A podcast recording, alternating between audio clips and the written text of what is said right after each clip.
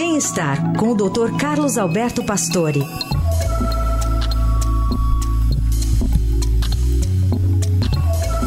Tudo bem, doutor Pastore? Bom dia.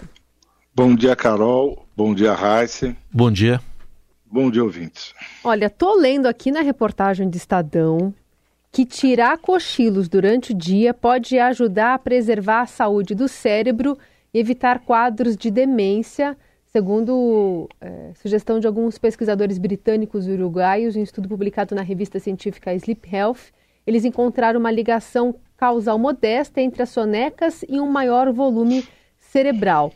Por que, que é, a, a, a gente tem encontrado né, essas respostas na ciência em relação a essa pausa que geralmente acontece né, depois do almoço? É, realmente o assunto é antigo, é, sono é um assunto do momento, quer dizer, todo mundo estuda sono, porque ele pode alterar demais o nosso dia a dia, trazer doença, etc. E quando você consegue algumas alternativas para diminuir um pouco essa sobrecarga cerebral, esse reset cerebral, se dá uma paradinha, o cochilo sempre foi dito que isso seria saudável.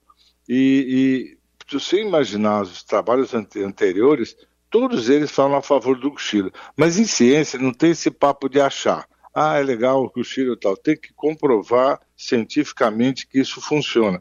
Esse trabalho é um trabalho bastante interessante, ainda com resultados modestos, mas interessante, feito com um biobanco uh, inglês, com 400 mil pessoas, com 40 a 70 anos, e o que eles mostraram? Que algumas pessoas que têm essa programação de, de cochilar podem realmente ter um desenvolvimento aí cerebral melhor, quer dizer, reduzir menos o tamanho cerebral de pessoas que não fazem cochilo. Agora, reduzir o tamanho cerebral é uma coisa inexorável, todo mundo vai perdendo um pouco do tamanho do cérebro. E eles, ao estudarem esses dois grupos, os que cochilavam contra os que não cochilavam, mostraram que esse grupo que cochilava diminuía o cérebro menos durante o período que eles observaram. Isso é bastante interessante, é uma medida, aí você começa a entender que isso pode ser real mesmo, porque você consegue comprovar e mostra também que a cognição das pessoas permaneciam muito bem estimuladas, quer dizer, o trabalho cerebral estava realmente funcionante e mostrava realmente que o cochilar trazia benefício.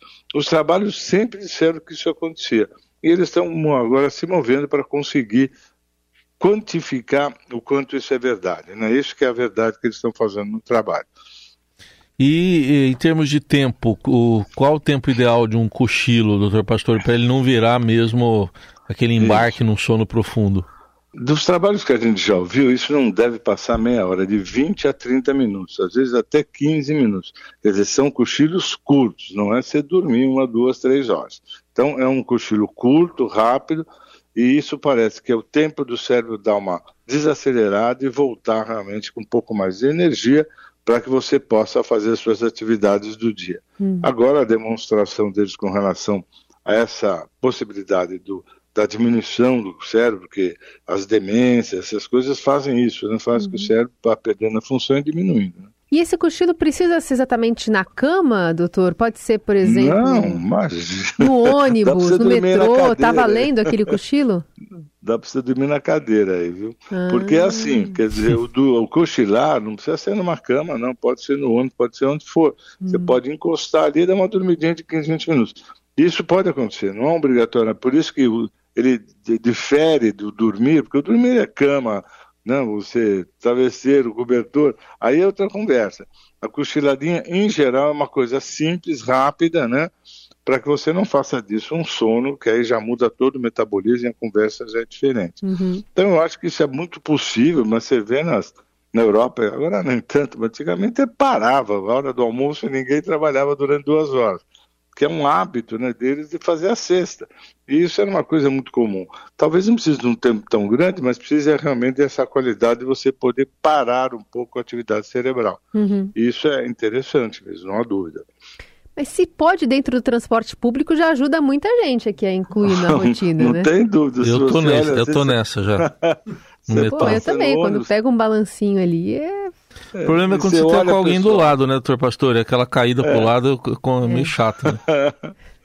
Mas você vê todo lugar, às vezes as pessoas dando umas cochiladas. Eu acho que isso não tem problema. Teoricamente, você está protegendo contra a chamada neurodegeneração, que é essa, esse diminuir da atividade cerebral, né? É. E acho que não tem problema nenhum, isso é super saudável. Então, Raíssa, a próxima vez que sua cabeça tombar, a hora que você acordar, você fala assim, ah, me desculpe, eu estava preservando. é, estava preservando. meu cérebro. Eu, eu uso a mochila como anteparo também. É, é. tem onde encostar, tá é. certo.